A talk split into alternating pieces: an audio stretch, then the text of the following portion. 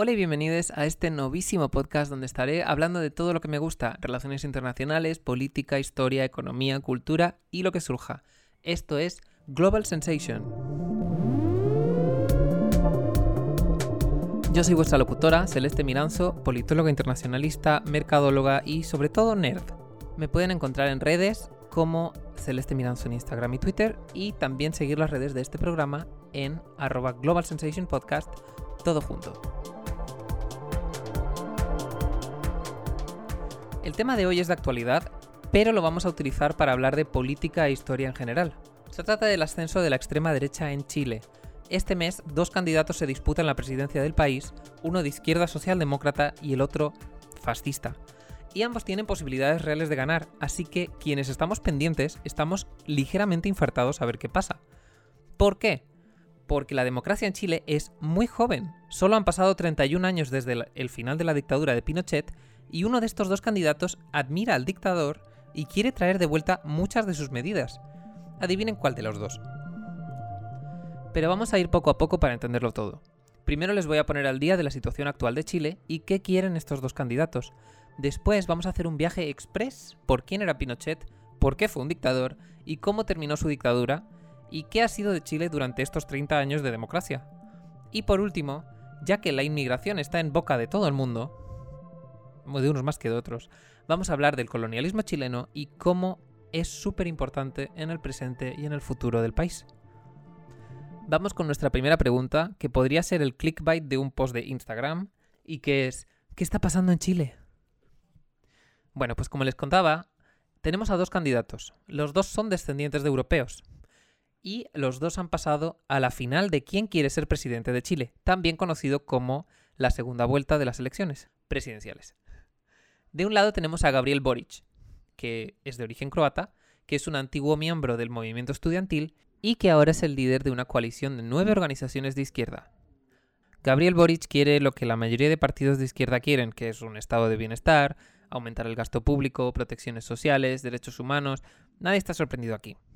Le dicen que es el próximo Hugo Chávez y que convertirá a Chile en Venezuela, pero tampoco le vamos a dar mucha credibilidad a esto, porque es que pasa. se lo han dicho hasta Joe Biden. Y todos sabemos que Joe Biden no va a convertir a Estados Unidos en Venezuela. Y luego está el otro candidato, que se llama José Antonio Cast. Y es el candidato de la ultraderecha. ¿Se acuerdan del muro de Donald Trump entre México y Estados Unidos, que de hecho hizo en parte? Pues este señor quiere hacer lo inverso. Quiere cavar una zanja muy honda, de 3 metros de profundidad, para que no pasen inmigrantes al país. Y uno dirá, qué locura, ¿no? Pues sí, lo cierto es que sí. Pero le han votado el 28% de los chilenos con derecho a voto y que se han presentado a las urnas. Y este señor podría ser presidente. Entonces, aquí tiene su propuesta. También tiene la agenda habitual de un partido de derecha. Está en contra del aborto, está en contra del matrimonio del mismo sexo, que está aprobado este mes. quiere menos impuestos, quiere desregular el mercado, privatizar empresas. Tampoco estamos sorprendidos aquí. Pero hay un pequeño añadido, que es que defiende la dictadura de Pinochet, que quiere desplegar a las Fuerzas Armadas en la zona del sur de Chile y que quiere crear una coordinación internacional con otros países de Sudamérica contra lo que él llama radicales de izquierda y que les pueda espiar sus comunicaciones, registrar sus casas y documentos, hacerles arresto domiciliario y usar la violencia como quote unquote autodefensa. Y digamos que esto sí huele a fascismo y huele fuerte. Y cuando les hable de la dictadura chilena de hace 30 años, también van a ver por qué. Este señor da la casualidad de que es descendiente de alemanes, algo que no tendría por qué ser en absoluto sospechoso. Medio millón de chilenos tienen origen alemán, porque ha habido migraciones masivas desde Alemania a Chile desde hace 170 años. Pero qué casualidad que en el caso de Kast se trata de su padre, que fue militante del partido nazi en Alemania y que luchó en la Segunda Guerra Mundial del bando nazi contra el ejército rojo en Crimea, y no como soldado raso, sino como teniente. Entonces uno diría, a lo mejor sí era nazi, pero no, ustedes están equivocando, este señor no era nazi, y vamos a oírlo de boca de su propio hijo, José Antonio Cast. Aquí les pongo un clip donde un periodista de la televisión le pregunta a este señor qué pasa con su padre.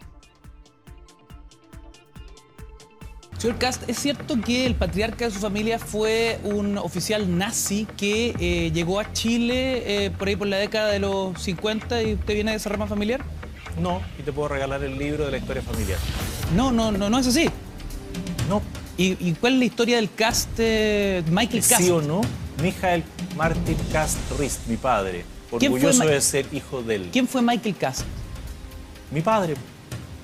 ¿Y cuál es la historia del oficial nazi que ¿Y llega ¿Por a qué le nuestro pones país? un, adjetivo nazi? Porque ¿por peleó qué? en la Segunda Guerra Mundial, ¿no? Y todos los que pelearon en la Segunda Guerra Mundial por los alemanes son nazis. Se lo estoy preguntando. ¿Sí, Pero que sí tú o estás no? haciendo una afirmación, hombre. O sea, no fue un oficial nazi. Estoy equivocado. Fue un- Pero peleó en la Segunda Guerra. Mundial por Peleó Alemania. en la Segunda Guerra Mundial, por eso te voy a regalar el libro. Peleó en la Segunda Guerra Mundial. ¿Sí o no? Fue soldado alemán. Usted dice que no es nazi. No, O sea, un soldado pregunta. alemán que peleó en la Segunda Guerra Mundial no es nazi. No, pues aprende historia. Digamos que huele a nazi, sabe a nazi, parece nazi. Pues mira, yo me voy a arriesgar y voy a decir que era nazi. Y toda esta elección está ocurriendo mientras Chile redacta una nueva constitución, que habría de reemplazar la constitución de la dictadura de Pinochet. La constitución que se aprobó durante la dictadura de Pinochet y que nunca fue reemplazada cuando llegó la democracia.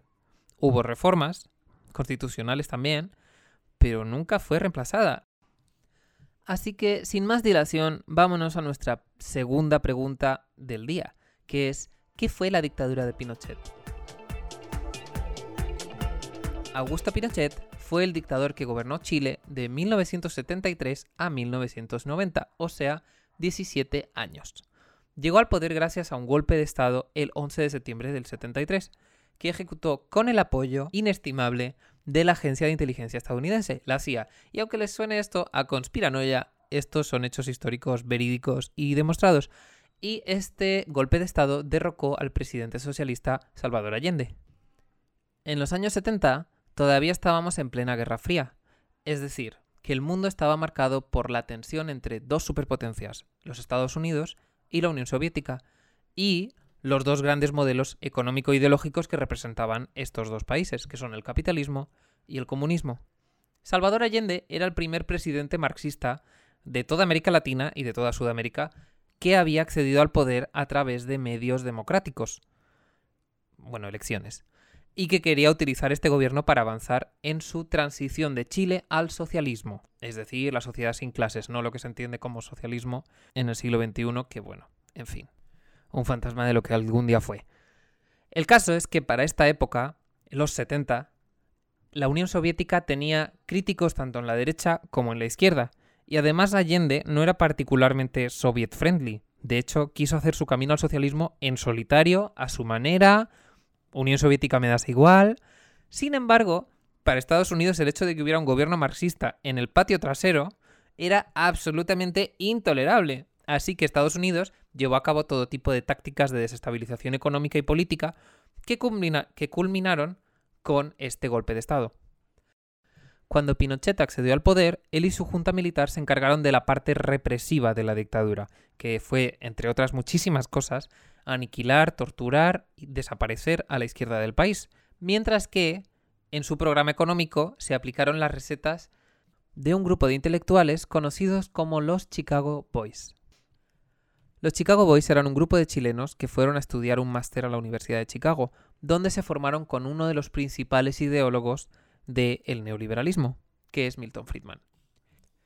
El modelo neoliberal, que ahora iremos a ver en qué consistía, nunca se había puesto en la práctica, solo era un modelo teórico, y Chile fue el primer país donde se experimentó, y a los pocos años le siguieron los gobiernos de Margaret Thatcher en Reino Unido y Ronald Reagan en los Estados Unidos, y después, bueno, en todo el mundo y aquí estamos. Terriblemente. Antes del golpe de Estado, los Chicago Boys redactaron un programa de reformas neoliberales, que ellos harían en Chile si es que alguna vez les dejaran. Y estas reformas, de hecho, pasaron a ser el canon de lo que se hizo en la dictadura. Algunos de ellos incluso llegando a ser ministros, o sea que no es que hicieran las recetas al aire y otra persona las aplicó malintencionadamente, sino que, qué casualidad, las hago y luego las aplico. Porque porque querían participar en una dictadura, por lo visto. O sea, así se preocupaban por su país. El caso es que para escribir el guion de este podcast yo he estado mirando los nombres y apellidos de quienes fueron los Chicago Boys. a ver si reconocía el nombre de alguno. Y se podrán creer que sí he reconocido a uno. A ver si a ustedes les suena. Se llama Miguel Cast. Es hermano de José Antonio Cast e hijo de Mijail Cast, el nazi. No por darle más importancia que a los otros Chicago Boys, pero bueno, este señor fue ministro de Trabajo y Provisión Social, fue ministro de Planificación Nacional y fue presidente del Banco Central chileno, todo durante la dictadura de Pinochet. Así que bueno, yo lo dejo ahí. No era un. No era tu vecino, era un señor con poder. Y ahora vamos a ir al programa neoliberal de Chile, que hizo muchas cosas lamentables, pero pues le dejo algunos de los puntos estrella. Lo primero es que se redujo drásticamente el gasto público de salud, de educación, de pensiones, todo recortado al extremo. Al extremo, más del extremo, algo insostenible para la gente. Por otro lado, los servicios públicos pasaron a ser llevados por empresas privadas. Por ejemplo, si antes las pensiones venían del gobierno, de la administración pública, pasaron a que los chilenos podían decidir con qué compañía privada tenían un plan de pensiones y que tengo entendido casi segura que eso sigue como modelo funcionando. Y que de hecho es el que quieren implantar en otros sitios. Así que horrible. Luego, por otro lado, pasó lo mismo con las empresas públicas, como las compañías nacionales de minería y energía, que son una fuente de riqueza para el país importantísima y que ahora pues esos beneficios no iban a llevárselo los chilenos, se los iba a llevar la empresa canadiense de turno. La compañía de teléfonos, la aerolínea LAN, la empresa nacional de telecomunicaciones, la industria azucarera nacional, todas estas empresas daban mucha riqueza y todas fueron vendidas total o parcialmente a empresas privadas. Luego otro punto importante es que se desreguló el mercado y se abrió al comercio internacional. Pero además, para ese comercio internacional, el peso chileno pasó a valer menos y menos dinero, y esto significó que los productos chilenos eran cada vez más baratos en el extranjero y que al mismo tiempo el pueblo de Chile cada vez podía permitirse menos productos de fuera del país. Estas políticas son vistas por muchos como las que crearon un milagro económico en el país y un crecimiento económico sólido y ejemplar para toda América Latina. Sin embargo, ese crecimiento no estaba bien repartido, para nada, ya que en 1990, cuando terminó la dictadura, más de la mitad de la población chilena estaba en situación de pobreza o indigencia. Es decir, que había una desigualdad insoportable. Y aparte del tema económico que algunos celebran, pues estaba el lado de que pues era una dictadura militar y ejercía una violencia política extrema sobre el pueblo chileno. Y no había elecciones y todas las cosas que tiene una dictadura. Entonces, pues no es para darle muchos aplausos, la verdad.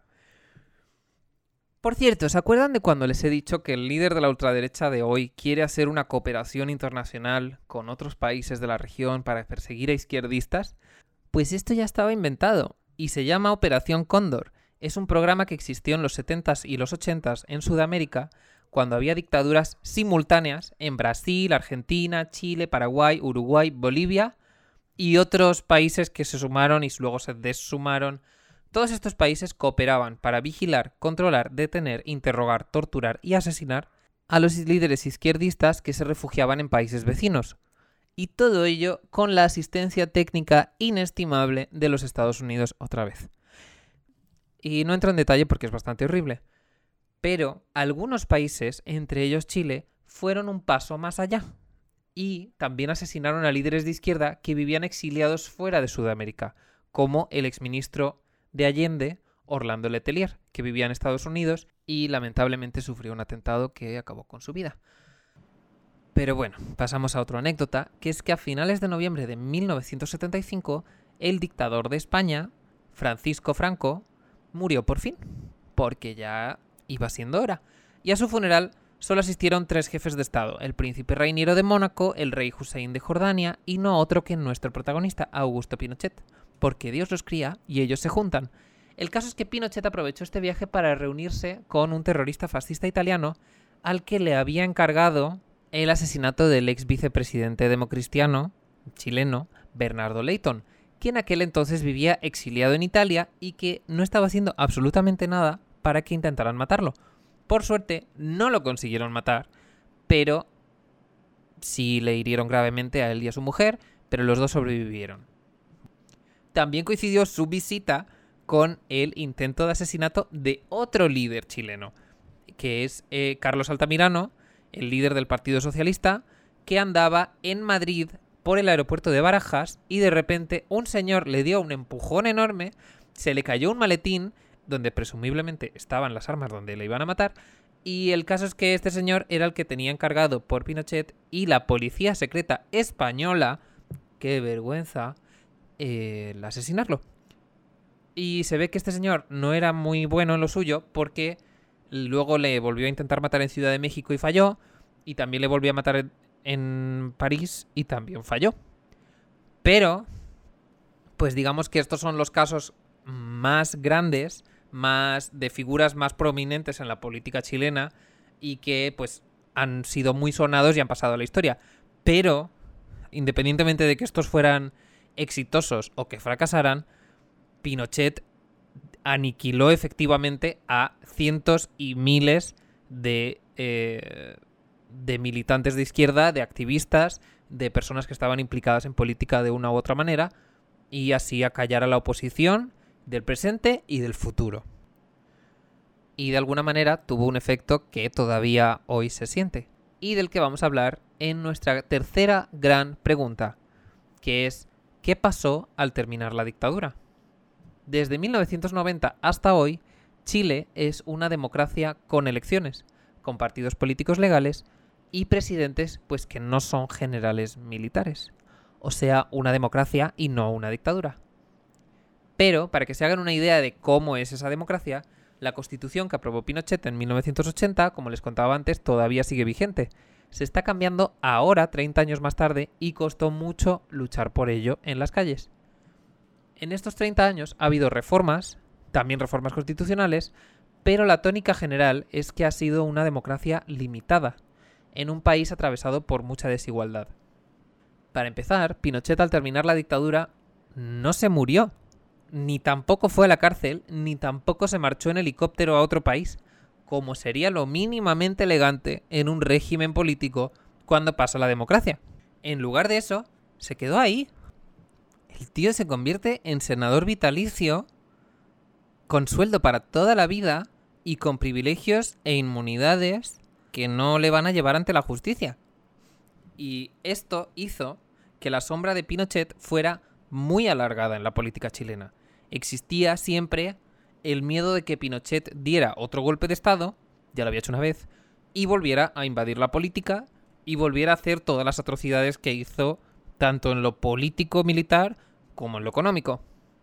Por eso, los gobiernos de izquierdas que salieron de esta democracia, que se juntaron en una concertación de partidos por la democracia y que gobernaron durante 20 años, tenían esta idea de que era imposible cambiar drásticamente las cosas en Chile, y en su lugar se convirtieron en gobiernos moderados, que trataban de evitar el conflicto en la medida de lo posible. Además, se pueden imaginar que parte de estas élites de izquierda que se convirtieron en gobernantes igual no querían ser demasiado beligerantes y utilizar un discurso de clase muy marcado, posiblemente por el trauma que debió de suponer para ellos ver a cientos y a miles de izquierdistas, que a lo mejor eran compañeros suyos de militancia, desaparecer o reaparecer torturados durante la dictadura. En último término, es posible que esa amenaza fuera menor de lo que se decía y que Pinochet no tuviera intención de volver a implantar una dictadura, pero en cualquier caso, sí es cierto pues que el dictador estaba ahí, haciendo su vida normal después de asesinar y torturar a miles de personas. Y bueno, pasado Pinochet, vamos a hablar de su legado.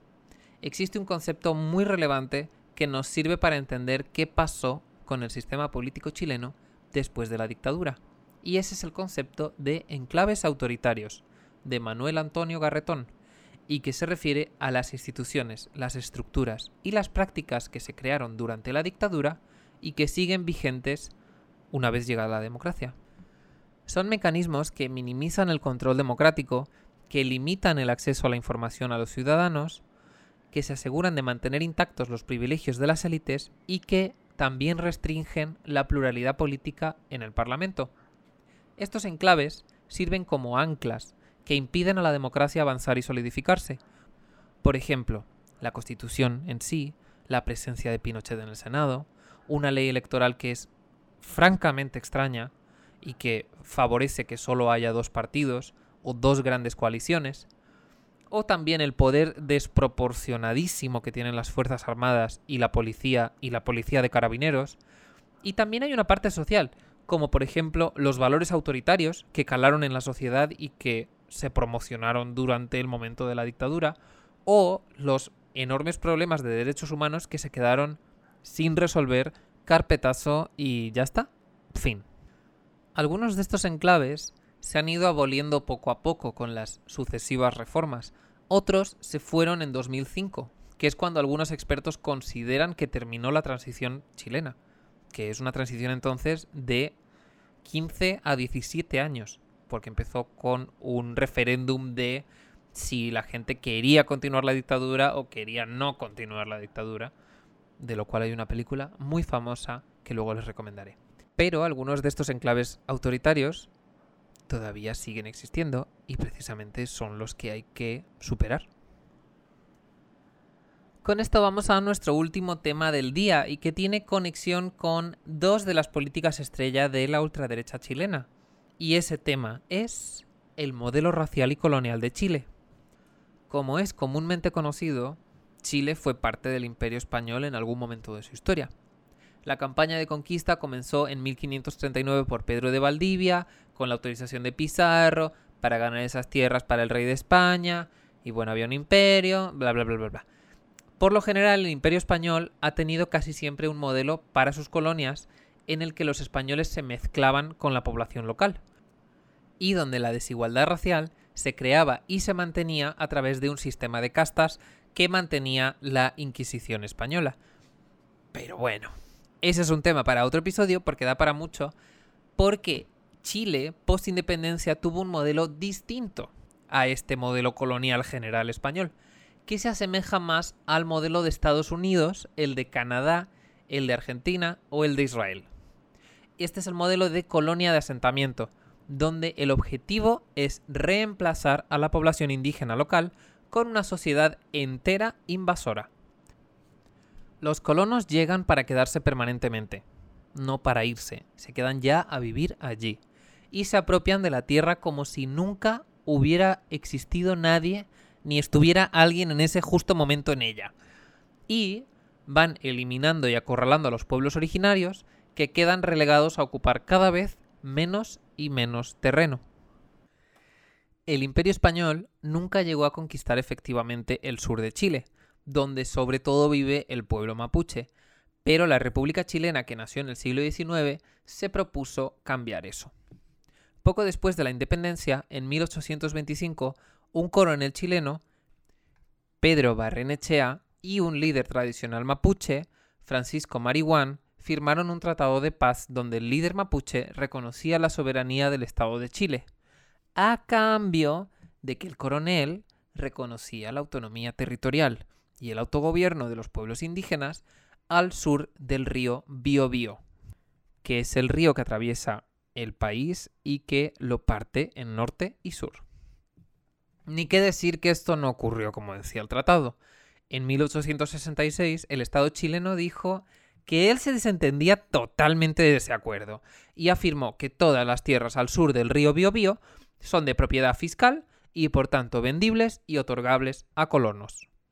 Aproximadamente por esa época, unos años antes, también hubo una ley de inmigración selectiva, que trajo a miles de familias europeas a colonizar zonas del sur de Chile.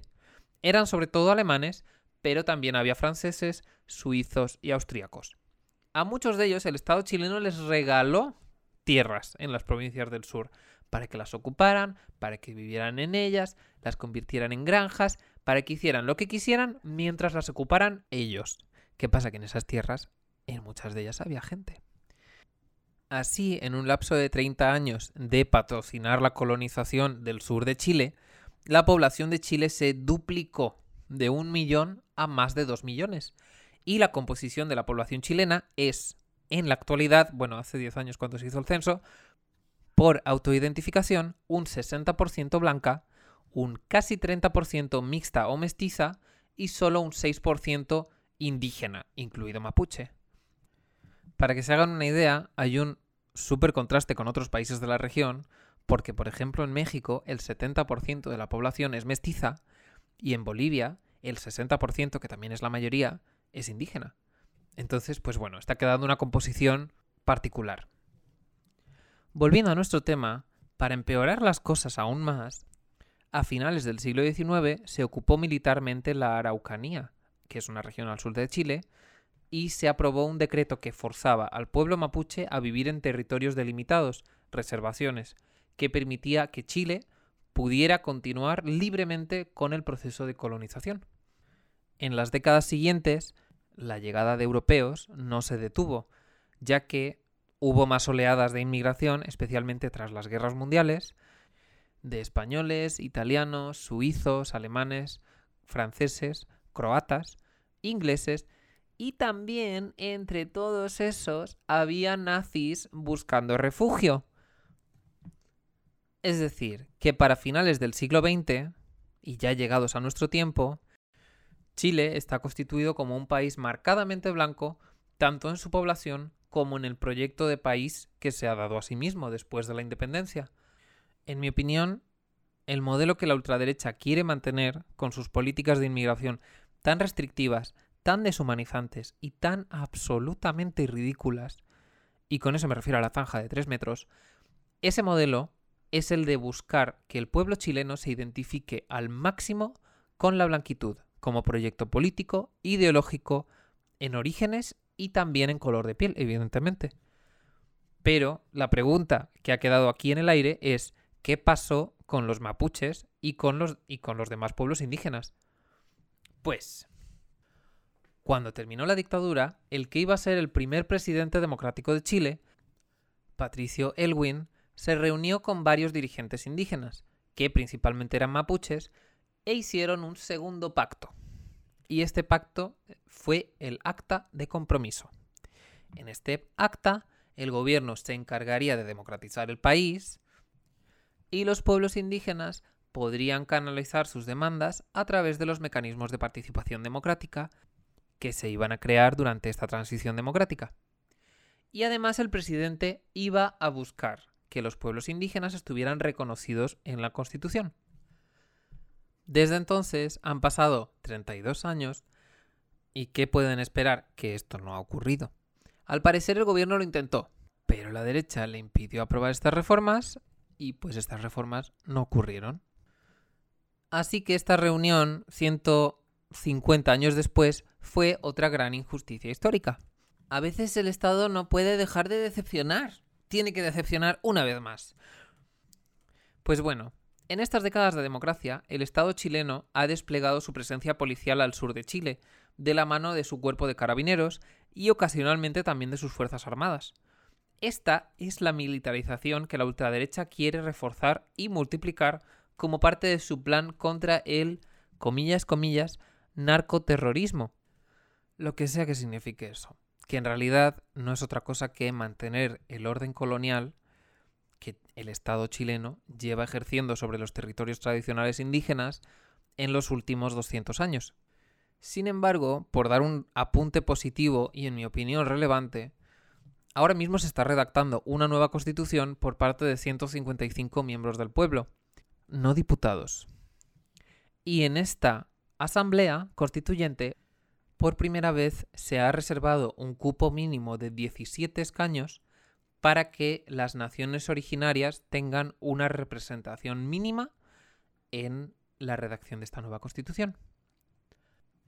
Y como broche, la asamblea está presidida por una doctora y académica mapuche, que es Elisa Loncón, algo que ha levantado mucho revuelo dentro y fuera de Chile y que ha ocupado muchas noticias internacionales, pero que sobre todo muchos hemos visto como una buena señal. Independientemente de cuál sea el resultado de esta convención constituyente, esta vez hay ingredientes mucho mejores para alcanzar un diseño de Estado más justo para todas las etnias de Chile. Y esperemos que así sea y estaremos pendientes. Estamos llegando al final, pero esto no tiene por qué ser el final. Les he preparado contenidos extras súper interesantes como artículos y películas si quieren saber más de Chile y su historia. ¿Y dónde lo pueden encontrar? En el Substack de Global Sensation, que luego les pondré el link en todas partes para que lo puedan ver. Y además en esa página también publicaré un pequeño comentario pasadas las elecciones del día 19 de diciembre, donde responderé a la pregunta más famosa que nos hacen a los politólogos, que es ¿qué va a pasar? Esto ha sido Global Sensation, el podcast con el que aprendes historia mundial mientras pones la lavadora. Recuerden que nos pueden seguir en redes como arroba Global Sensation Podcast y arroba Celeste Miranzo, que soy yo. En nuestro próximo episodio estaremos hablando del hombre del saco de las relaciones internacionales, la Unión Soviética. Aprovechando que se cumplen exactamente 30 años de su desintegración en diciembre de 1991. Hasta pronto.